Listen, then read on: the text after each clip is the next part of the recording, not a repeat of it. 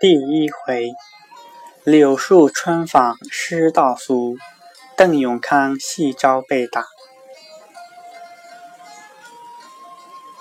诗曰：雨断云归浦作晴，夕阳古角动高城。客愁正得排酒去，草色直凝烟染尘。因为风和出命游，瓯远水长须欲寻盟。不须苦问春深浅，陌上吹箫已卖长。宋朝英宗年间，浙江杭州府钱塘县有一位公子，姓柳，名春树，父亲柳尚杰。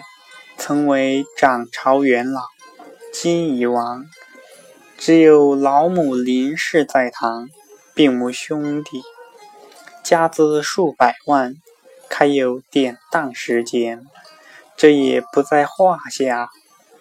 柳树春方年二九，曾讲过文武秀才，尚未曾结下诸臣，生得一表非俗。